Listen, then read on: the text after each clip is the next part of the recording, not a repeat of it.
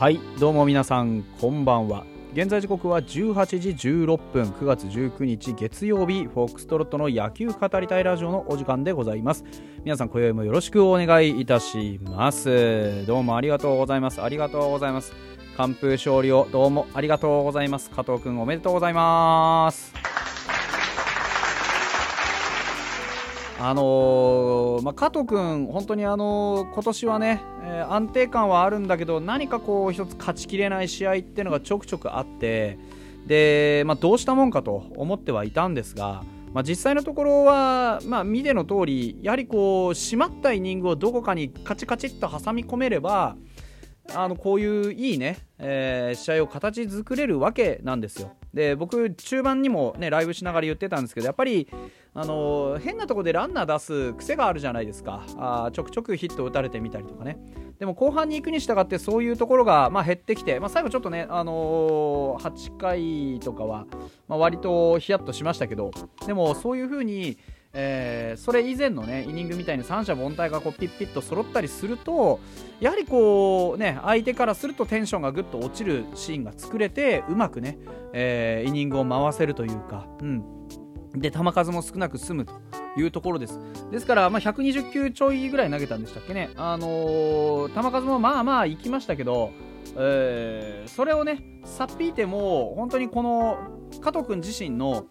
えーと、規定投球回を目指す投球としても本当にあのいいものをね、えー、残すことができたと思うんです。あとちょっとだと思うんでね、えー、しっかり頑張ってね次が、まあ、8勝目になるのかな？7勝7敗で今並んだのでね、えー、あとまあ2回3回とあるわけではないですし、えここまででねあと1回かそこらぐらいしかないはずなんで。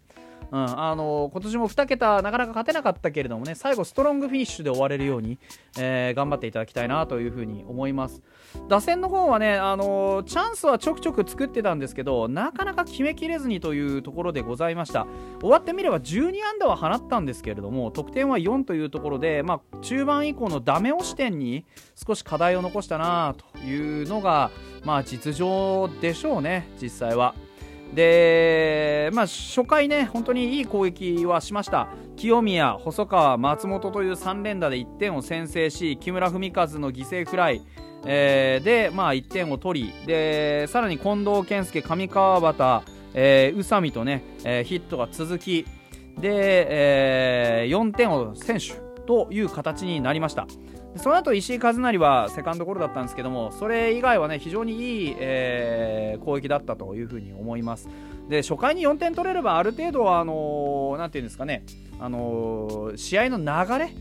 流れっていう言い方あんま良くないんですけどあの試合のこう幸先としては非常にいいスタート。4点のプレッシャーってのは大きいわけですよ。これから9イニングやって4点を取っていこうっていう前にまず4点取らなきゃゼロにならないそのフラットにならない。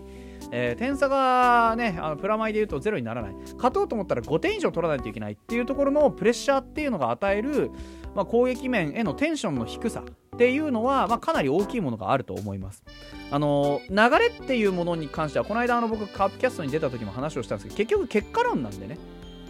あのこういう点の取り方したって負ける時はあるしでこういう点の取り方して今日みたいに勝つ時もあるしだからそれは後から理由をつけるのに流れという言葉を使っているに、まあ、過ぎないというふうに僕は思ってますのでそういう意味で言うと今日はあの4回最初に取ったことによって、まあ、あの次の1点をどっちが取るかというのが、まあ、テンションのところ、あのー、ファイターズとしてはダメ押しができれば満塁ホームランでも1点余るぜっていう点数にできればよりいいね気持ちで、あのー、メンタルでえ望めると思いますし逆に、あのロッテからすると1点でも返せばまだなんとかなるという気持ちになる3点差にできますからそこのところをどういうふうにね、あの点数縮めていくか逆に広げていくかっていうところが非常に大事だったんですけど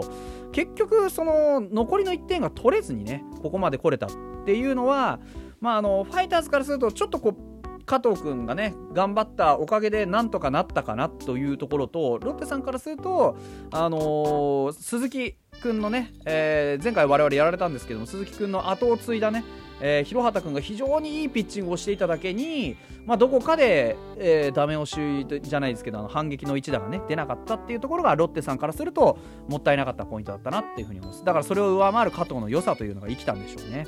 加藤君今日何が良かったかっていうとまあいつもと変わらないっていう感じです。そのいつもとの変わらなさが本当にあの加藤君の魅力でして加藤君のあのピッチングとして今日何がめちゃくちゃ切れてたっていう感じではないんですよね。ただあのスライダーだったりシュートカーブフォーク、えー、カットボールといった球種をさまざま使い分けてやはりこう的を絞らせない投球というのができていたと思います。途中ヒットを食らったりすることもありましたが基本的には先頭バッターはしっかり抑えてで大きなピンチを作らずに、えー、長いイニングを投げることができました。えー、逆に、えーと、ロッテさんの、ね、鈴木君に関してはとにかく初回から非常にこう球が荒れていてストライクゾーンの中であまり勝負ができてなかったなというところであのストライクを取りに行った甘めのボールを痛打されるという傾向が非常に続いたのとファイターズが小技を絡めてですねあの落ち着かない野球をずっとしたっていうことが非常にあのあちらからするとバタバタしたなという感じでした。だから、あのー、まあ、うちの攻撃が一つ功を奏したっていう点が一つとそれ以上に、あのー、ピッチングの状態がねあまりよろしくなかったんだろうなというのはあ見ててちょっと思った次第です。うんでそれ後ろをねつないだあの広畑君が本当にいいピッチングをしていてで何が良かったかっていうと本当にカットボールのコントロールが非常に良くてですねあの高さよりも、えー、内外ですねインサイドアウトサイドの投げ分けが非常にあの決まっていて今日はかなりねコントロールがよくビタビタ決まってたなと。でまあ早いイニングでね、えー、先発が崩れて長いイニングをまあロングリリーフです。ねいわゆる。がこれだけきっちりつないでくれたらこういう膠着状態は作れたわけなんで系統は成功してたと思うんですよ。あとはまあ攻撃のところでね、えー、なかなかロッテさんは点が取れなかった。うちはあうちも点は取れなかったけどもあなんとか点をやらずに済んだと。いうところがうまく噛み合った試合だったかなというふうに思いますで松本剛がねあの相変わらずヒットをコツコツコツコツ積み重ねておりまして、まあ、今日も2安打放ちました長打含みの2安打でね非常にあの起点になっていたと思いますし彼がね、あのー、3割5分を打つか打たないかっていうところで、えー、首位打者争いっていうのにも非常に大きな影響を与えます。えー、松本剛の状態はあ決してめちゃくちゃ良くはないですが今日もなんだかんだ言って試合開始前よりも、えー、1輪、えー、上げて終わることができました。4打数2安打、うん、ですから、まあ、ここまで来ればねほぼほぼ間違いないでしょう。うん首位打者は取れると思います。ですからまず健康でね、え、規定打席に到達してその後まあどうするかと。バントとかのまま出すのかそれとも、えー、すぐ休んでね、あのー、体のメンテナンスにかかるのか分かりませんけれどもそういったところの判断が、まあ、迫られるかなというところ。そうするとやっぱり打線の核が1つ欠けるのでそうなるまでに外野手で1人ちょっとこうねあの調子のいい人間を作っておきたいというところで出てきたのが、あのー、ファーストの清宮幸太郎があねまあ、外野はやってませんけどあのファーストチョイスで清宮幸太郎が出てくることによって、まあ、例えば、あのー、まあ、ヒットメーカーの役割をねもしかしたら担えるかもしれない。ここ最近のね当たりを考えると清宮も決して侮れないバッターになりつつありますし、えー、今日もね2安打長打含みの2安打。放ってますから2割1分4厘はねつい最近まで2割ちょっとぐらいだったのが2割1分4厘まで上げてきてますから、ね、あと残り3本ホームラン打つってことを考えてもかなりね、えー、打席は与えられるんじゃないかなというふうに思いますし。うんちょっと残念だったのはやっぱりあの石井一成がまあうんともすんとも言わないと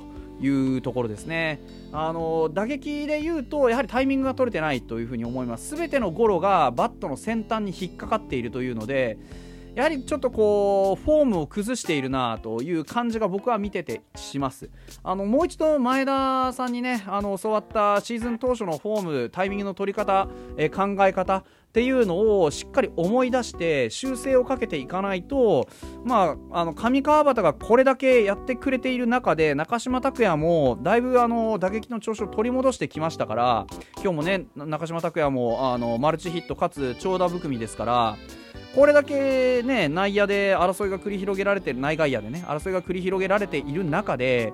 まあ今日4打数ノーヒット全部ゴロチャンス回ってきたけれども活かせずというところで見ると内容はすこぶる悪いと言って差し支えないでしょう。ですからこのね、あのー、競争がまあ、ちょっとこう上川端が圧倒的なんだったらねあのもうちょっと打席あれば新人王だって狙えたかもしれないぐらいの活躍をしている上川端をまあ、尻目にね石井君が後半に行くにつれ失速していくっていう姿はやはりあまあ、ちょっと寂しいなというところがありますのでもう1回ね、あのー、しっかり状態を修正してもらってもう少しあのボールを引き込んで呼び込んでねあの強いスイングで仕留められるように